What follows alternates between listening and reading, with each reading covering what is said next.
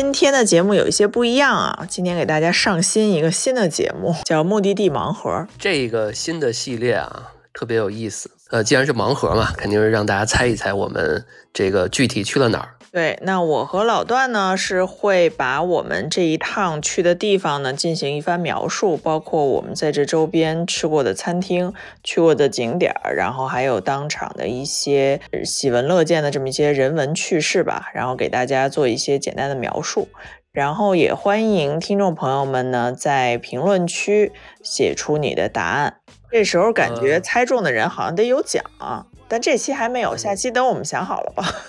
首先，我们讲一下我这个契机啊，因为周末的时候，我们都愿意 City Walk、City Ride、Ride 一下啊。City 这个反正 City 啥啊？City 一切。我我感觉我，对我们感觉我们俩是 City Eat，就是各种到处吃，或者 City Coffee。呃，呃我觉得到后面啊，这个因为第一次尝试，甚至连名儿我们可能都是还没有特别的定好，先定为目的地盲盒。到后面我们可以尝试说把这个线路给大家绘绘制一下，因为我们可以把这个北京的什么去哪哪儿的一个地图，然后我们把这个具体呃从一开始从哪儿出发的，然后最后绘制一个节点。我觉得这个应该比较好玩，我们就就在那百度上哎画一画，也挺好玩啊。初期没想好啊。现在，呃，慢慢一点点尝试，至少我觉得一周咱们是不是可以来这么一期？好，那我们现在就给大家先讲一讲我们这个出发的过程哈。嗯，我们的起点呢是北京的东三环，然后呢，我们考虑了一下这个距离，因为我一直想的是出门是想直接骑自行车的，但是碍于呢这个目的地的距离差不多在十公里往上一点点，然后我很怕说这个骑到那儿可能就没劲儿了，然后我们俩在纠结之余又打算地铁，然后又怎么着，反正最后最简单的就直接打了个车。这个十公里可不止十公里往上一点点啊！如果骑自行车的话，可得是得十五公里左右呢。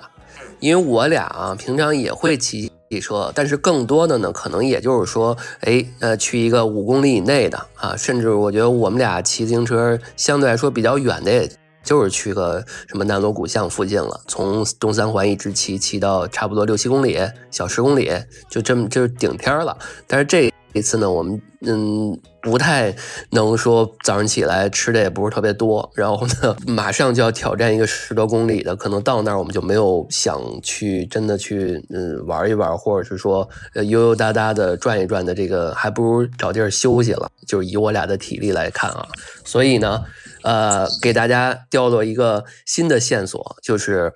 线索一啊，呃东三环出发。但是我们要去一个十公里以外的一个地方去 walk 一下，那大家想想是哪个区域啊？目的地的这个地方呢，有一个北京比较著名的骨科医院。我曾经在那儿，因为这个第一回跟朋友去打飞盘，不知道，然后可能准备活动当时没有做得很充分。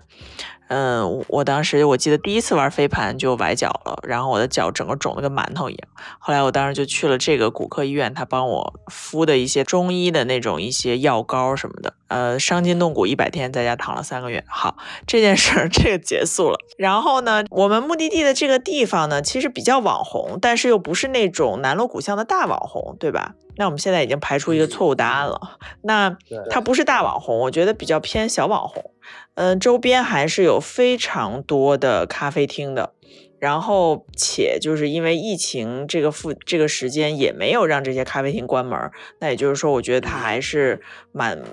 嗯生意蛮好的。然后我们这一次去的这一家很小众的一个手冲的咖啡厅，然后段老师来给介绍一下吧。我我再补充一下啊，这附近的咖啡厅呢，往往。做的文章都是以附近的一个标志性的白了吧唧的一个，嗯，宗教相关的这么一个建筑物啊。对，这个都猜出来。当然我，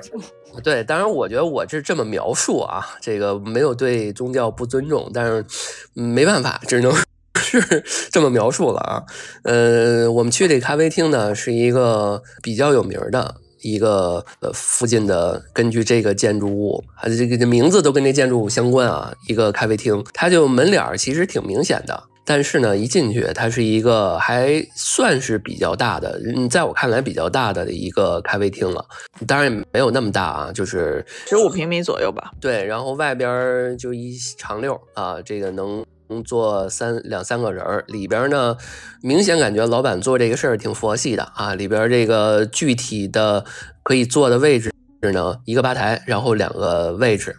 呃，两块区域大概也就最多最多啊，就能坐个五六个人的样子啊，好多地地方都是空着的，这就是明显感觉不是那种就是就是完全多么想做生意，一看就是自己有这么一个呃支撑自己的兴趣爱好这么一个一个地儿。然后呢，老板是个这个大胡子啊，这个我估计我看了一下某书上，呃，一搜到这个区域啊，来这个咖啡厅的人还挺多的。嗯，当时呢，我们俩点了他两个区域，一上面是豆子，下面是他们的应该是算是特调吧。然后我们点了两杯，我点了一杯酒相关的风味的这么一个咖啡，然后是凉的，因为我这平常也比较喜欢喝点这种有酒香的。之前喝过一个什么百利甜的，呃，在那个 Amsterdam 的，我觉得也挺好喝。这次呢，点了这么一凉的。西西喝的这一款呢，是它的一个。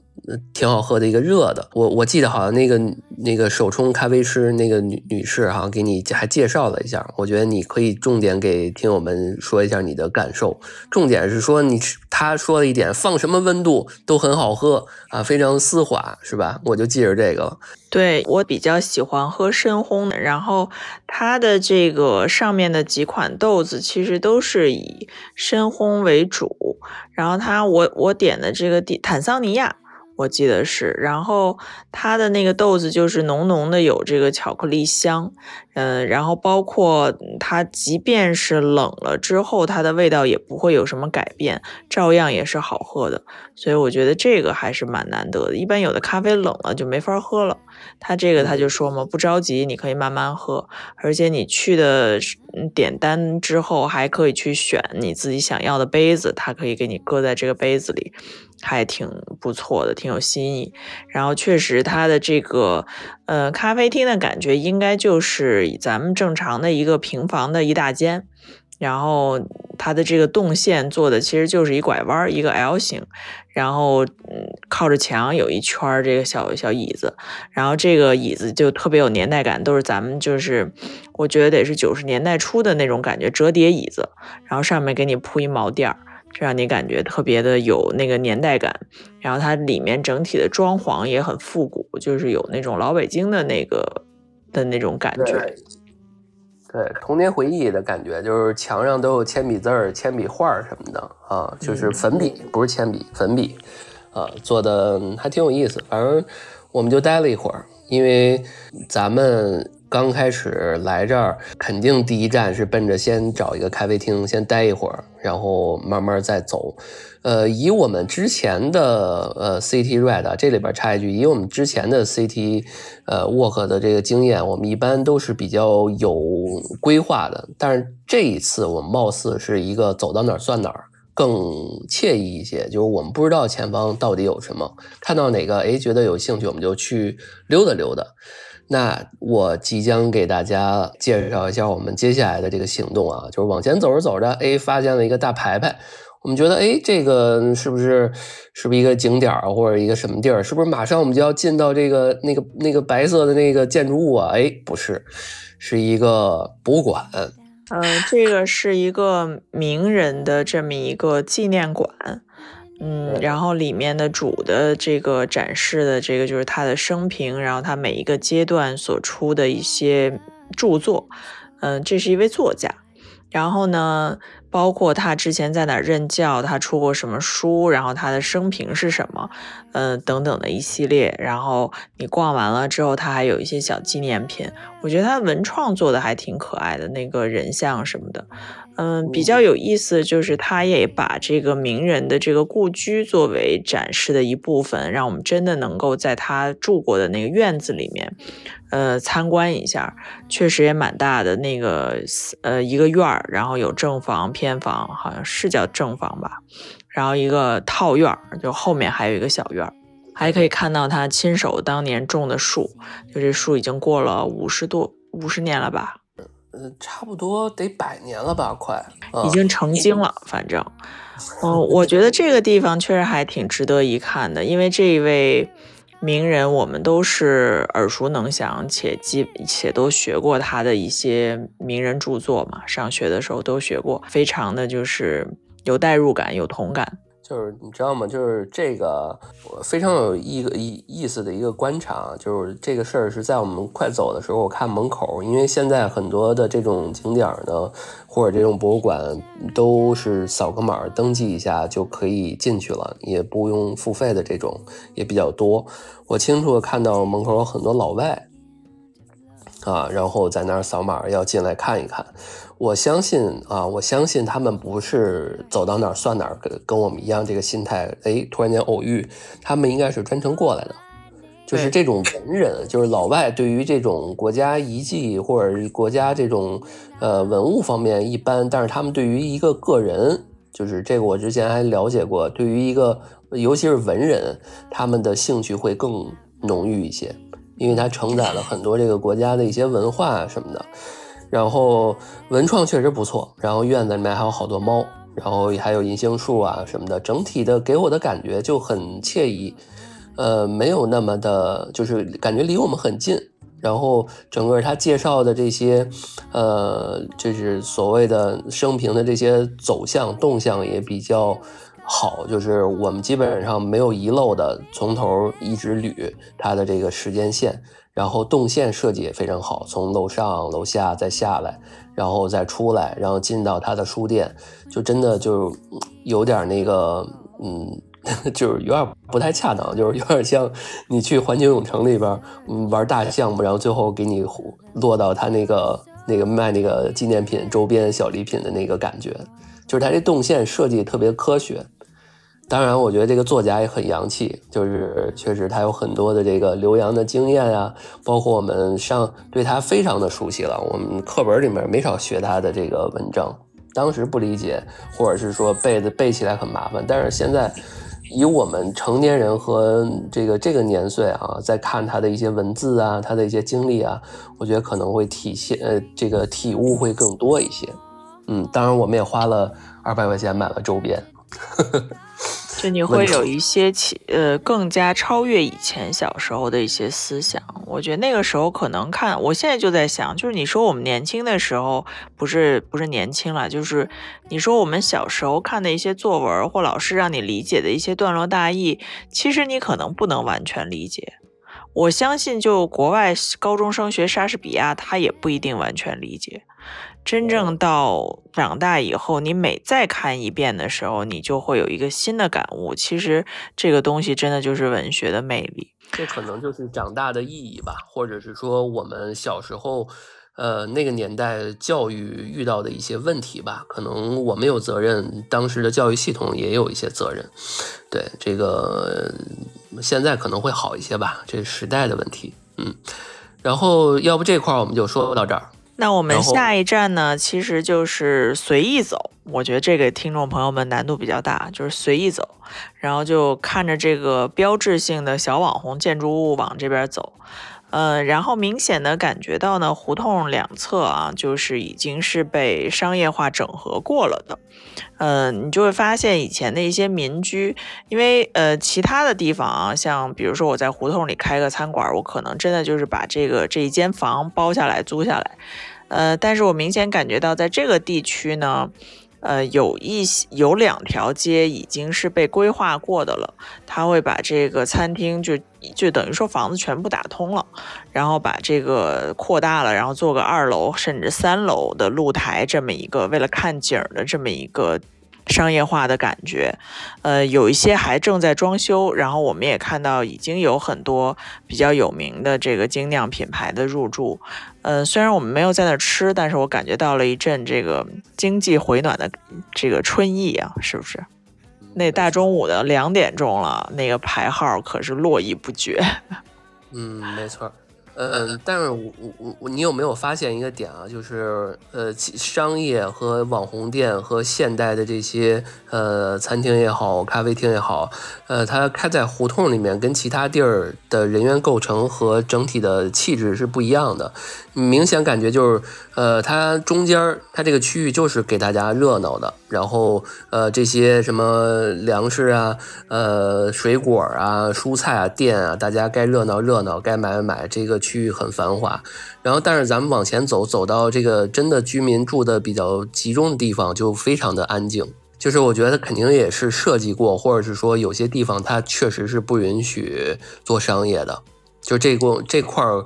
呃，设计的特别好，你明显感觉这块儿，他要是真是在深处特别安静的地方，他开一个咖啡厅，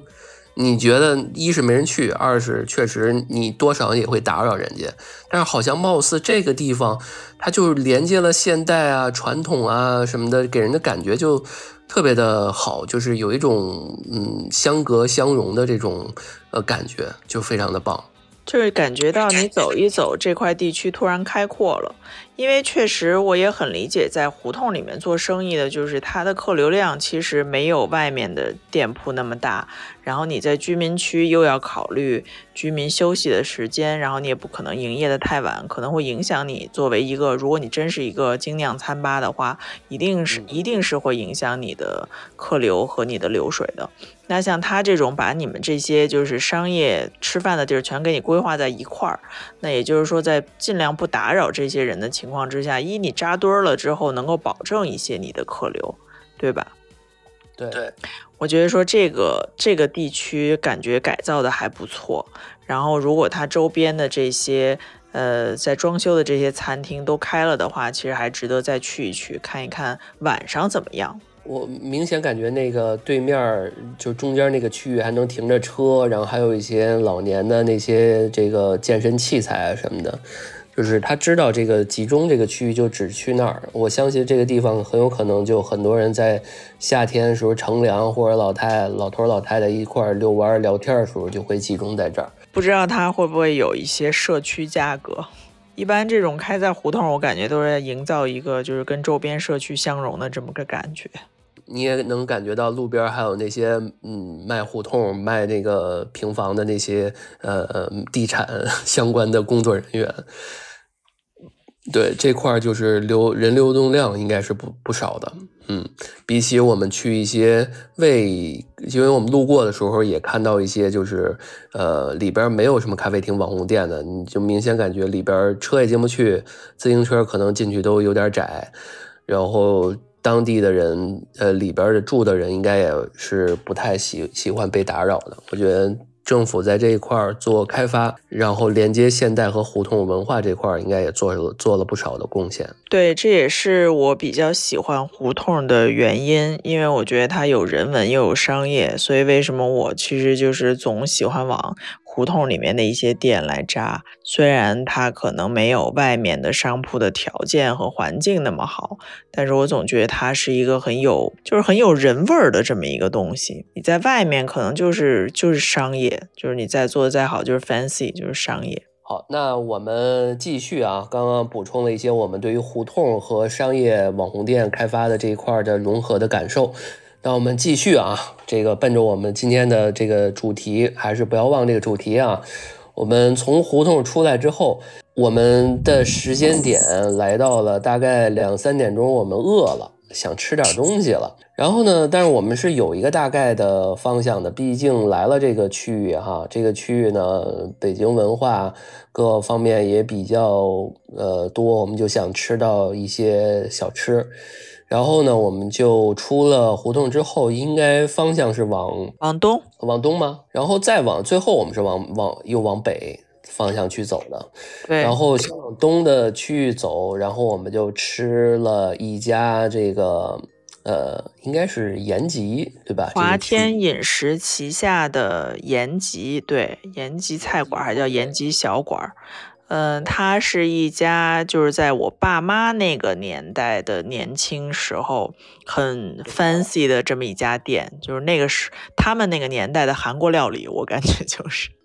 对，那个年代就是父母那一代人觉得吃的洋气一点，一个是老莫，对吧？一个是这个什么，呃，就是这种韩餐，相当于就是吃个冷面，延吉冷面，对，是一个很很时髦的一件事儿。然后他现在我们两个人去吃了延吉冷面，吃了他的肉串儿，然后还有他的那个很招牌的一个辣拌牛肉，这都是他招牌菜。对，其实这个里边还有两个咱没点啊，一个是他那拌桔梗，还有一个是那个明太鱼，对吧？啊，对，这都是吃这个朝鲜冷面的必备的一些搭配的小的呃凉菜，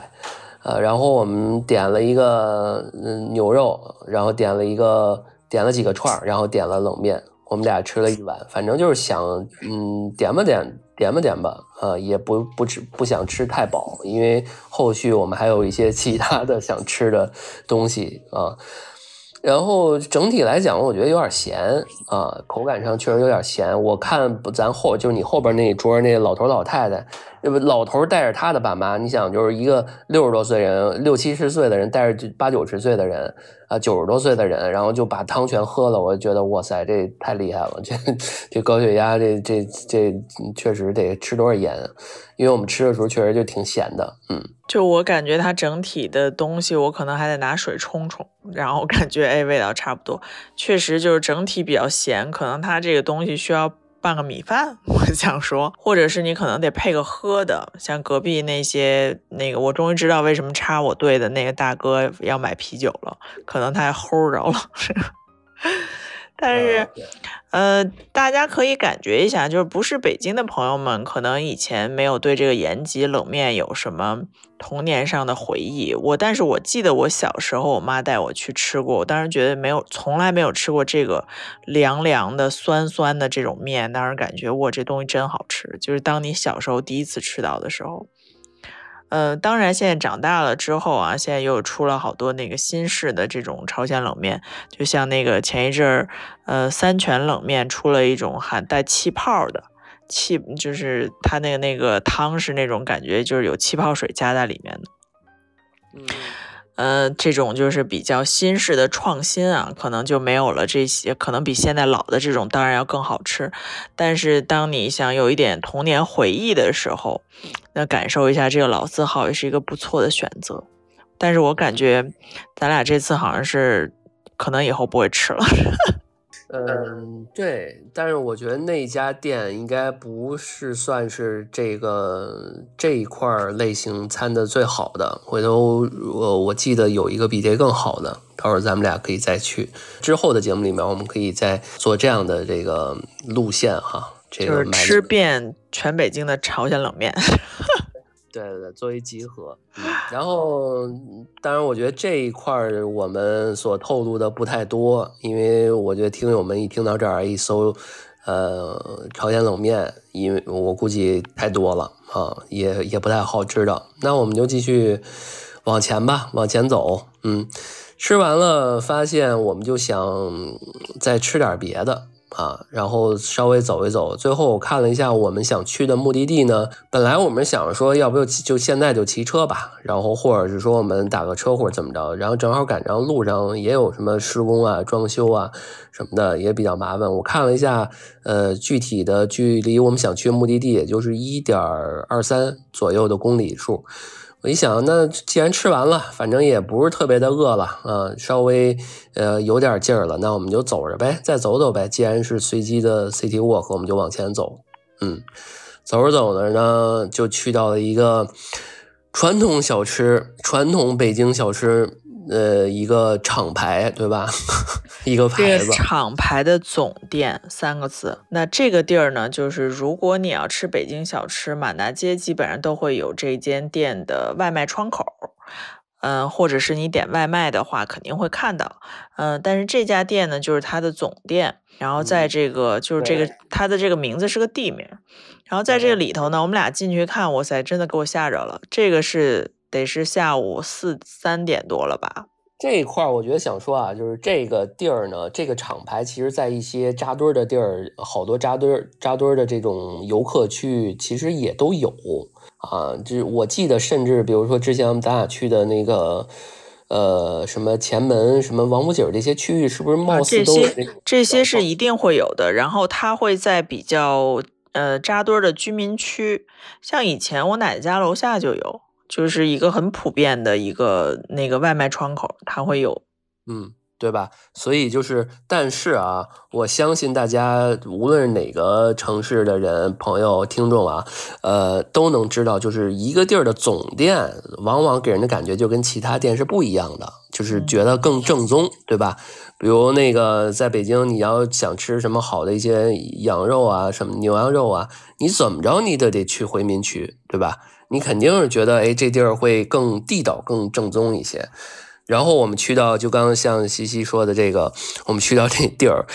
这个即使是这块儿不是那种游客密集区域，但是我感觉人也不少。但是貌似好像当地人，就是咱们北京这边人更多，好像游客也就占两三成吧。我听好像没什么太多的，我大概听了一下，没有什么太多的外地的人。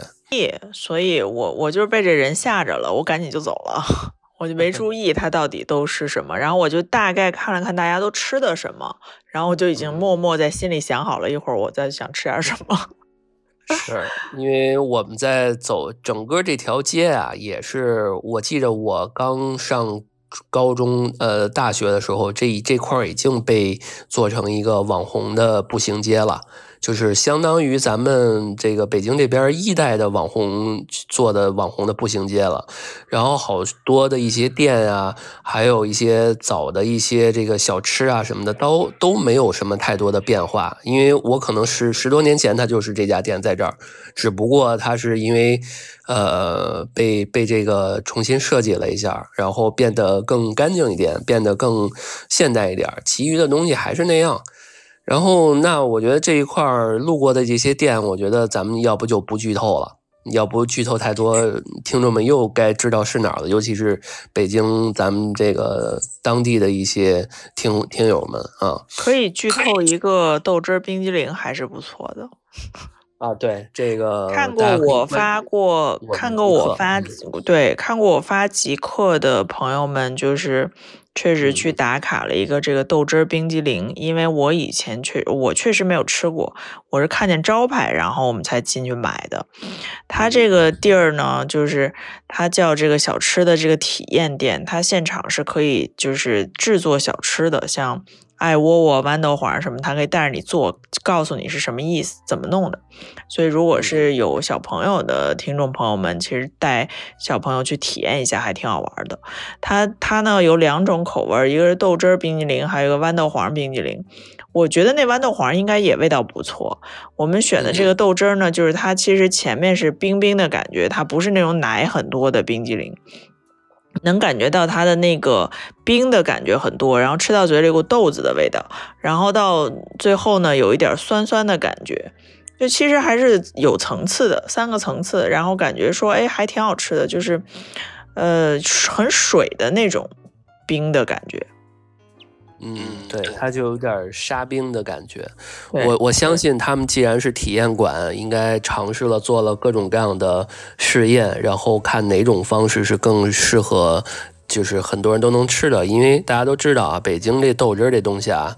不是，就是北京当地人都不见得天天喝它，或者是说多么喜欢它，就更别说，呃，这个其他的外地游客了。因为这个这么说吧，这个喝这东西啊是有门槛的啊，就是 确实我们到了，嗯，我们在这个地方离开了之后，大概骑自行车骑了得有，嗯，没多久吧，有个骑了得有十五分钟，十五分钟左右，对。然后到达了一个这个小吃店的另外一家店，确实是临时碰上了。哎，我说，哎，这儿还有一间，然后确实里面人不多，我们就准备下来这个点吧一口，对吧？就是来个下午茶。对，呃，确实啊，就这几个小吃让我又回味了一下这个童年记忆。怎么说呢？那我们点了，先说我们点了什么吧，有豆汁儿。焦圈面茶和奶油炸糕，对野菜馅饼，这是以前没有的。我小时候肯定是没有，那我就是为了想饿了想尝一尝。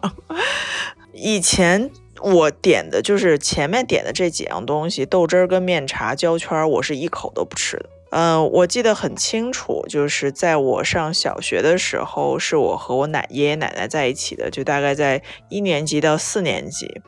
那也就是说，这个我十岁以前，我是压根儿没有吃过豆汁儿、胶圈面茶这种东西的，我都没有见过。我这么跟你说吧，我都没有见过。因为当时我前我小的时候，最早带我，我姥姥是南方人，我压根儿就没见过除了炒菜之外的这些小吃。到了我奶奶家之后，我就发现我爷爷每周就会拿可乐瓶儿，你知道吧？那时候买豆汁儿是用可乐瓶子装，你自己带着可乐瓶儿去灌，他给你灌，可能比如一升是多少钱什么的，然后他们带回来之后再自己煮。然后再配上这焦圈和一点咸菜丝儿，就觉得这东西特别好吃。而且就是你知道，爷爷奶奶那时候下午是要加餐的，他们俩加餐的东西就是会有的时候是这豆汁儿啊、焦圈儿啊。我当时真的是一口都不吃，但是我猛然间发现，就是当。我现在长到现在这个岁数，我也很乐意尝尝这个东西。之后你会直接把你带回到小时候的那个感觉。我不知道你小时候吃过这个东西吗？我我是嗯能接受这些的。呃，我觉得插个题外话，就是小时候东，就是我特别能深有体会你刚刚说这句话，就是小时候我是不吃香菜的，但是我现在除了说整根香菜，或者是说你做完全让我吃一整根这种涮一整根香菜啥的，我不能接受。现在我就完全可以接受，呃，沫儿，或者是说吃一些叶儿，或者是少量的，我是能接受的。那换言之，你像豆汁这种东西，我也不是说多么爱喝，但是我可以喝。就是我能喝一碗，我看到它了，我愿意说，哎，好久好久没喝了，哎，正好看到了，我进去尝尝。但是呢，有些因为咱俩在偶尔去一些其他地方的时候，也能看见过说一些什么能卖豆汁儿的，卖卖什么卤煮、卖炒肝的，咱们不愿意去吃，因为这地儿呢，它可能给我们的这个赋予这个。地方他不就不是干这事儿的，或者说他就没有这东西。为什么那次我们之前去鼓楼那儿有一姚记炒肝，我就觉得哎这块炒肝要不要进去尝尝？但是那天人太多了。哎这块我我们在牛街了，哎我们有羊肉串或者有什么这个小吃店，我们要进去尝尝。就是这些地儿都赋予了我们一些想去尝尝。但是这个呢，这次呢我们就去尝了这个，喝了好长，因为这次喝豆汁儿我也好久没喝了。然后呢，我发现你还能喝，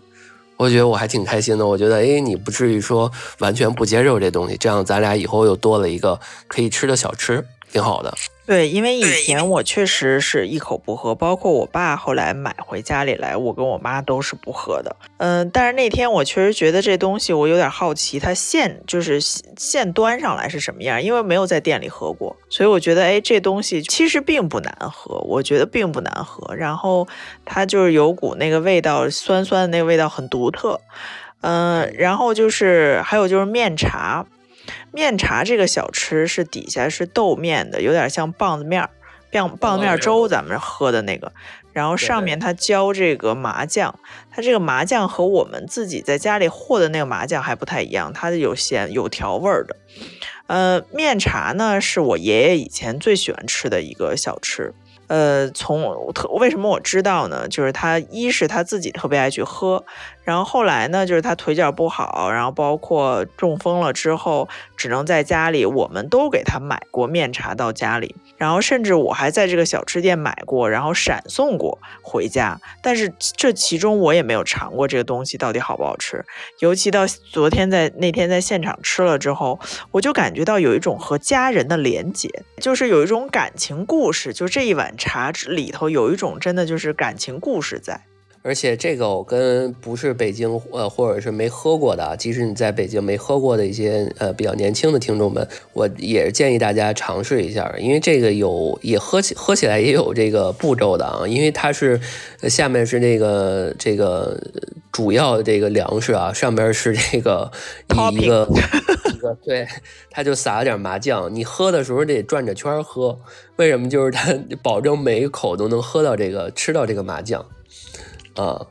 这个我觉得挺有意思一点就是什么呀？呃，你要想体验北京的一些小吃，你是可以喝到或者吃到各种各样的呃味道的。因为这个面茶它还不是纯甜的，它有点咸丝丝的感觉。然后呢，有点像我们小时候吃那芝麻酱的一些蛋糕啊，不是那个点心啊什么的，它也是那种就跟牛舌饼一样。你说它是甜的吗？它也是甜的，但是它有点咸的。对对吧？就是老北京很喜欢用麻酱，然后因为你想咱们那个年代很匮乏，你看就是咱们的这些小吃，其实要么就是下水，要么就是很便宜的一些食材。那时候芝麻酱，你看芝麻酱、花卷、糖饼，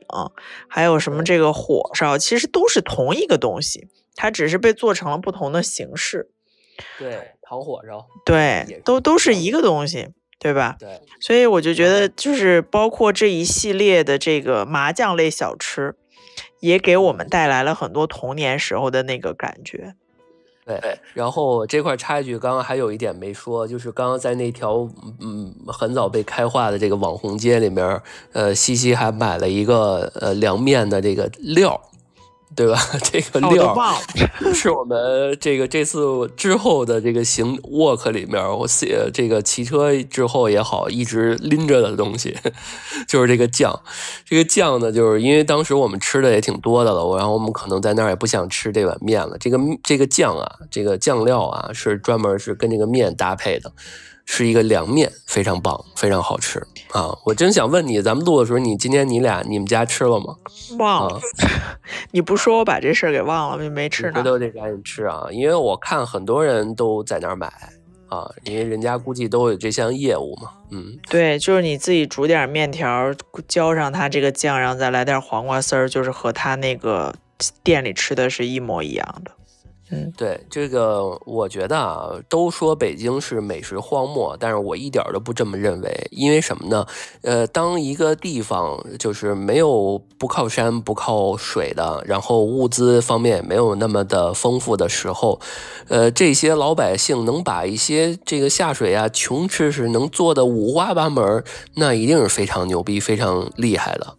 就是你要想在一个物资非常匮乏的地方，然后还能把这些地东西做的还挺好吃，那其实非常不容易，嗯，对吧？所以你这么想，那就非常厉害了。就那时候的人，大家还挺有创新的，因为那个时候也没有那么多调味儿的东西，其实纯靠想象嘛。你就想，是是啊，行，那这块我们就说到这儿。反正吃饱喝足呢，我们就又拿起了自行车，开始了我们的这个。这个 回家之旅，就是其实我们吃完这一顿，然后天已经渐黑了，我们基本上这个这一天的这个路线已经差不多了。然后我们呃骑车去了一趟这个迪卡侬，对吧？之后我们就又骑车回到了我们的一开始的这个出发地，是东三环附近。所以呢，以上哈就是我们这一次这个。目的地盲盒的这么一个行程，这时候大家可以在我们节目下方评论留言，然后说说我们去的这些路线，大家能猜到是哪儿吗？我觉得这还挺明显的哈，这期不是很难。欢迎大家在评论区，然后说出你的答案，然后我们会在咱们怎么着，在四十几分钟的时候公布。我们就不公布了吧，我们就是在评论区公布，或者是说我们在下期的时候，就是如果大家在下面都没猜到啊，或者怎么着的，猜到了我们就就就就给你点个赞或者怎么着的啊，如果没猜到，对吧？我们就在下期节目里面再说，或者我们在评论区告诉大家，如果大家很多人都猜不到，然后问我们，我们就在评论区告诉大家，好吧？好的，那我们这期就先聊到这儿。那如果你喜欢目的地盲盒，也喜欢我们的话，欢迎留言、点赞、转发和赞赏。感谢大家的收听，我们下期再见。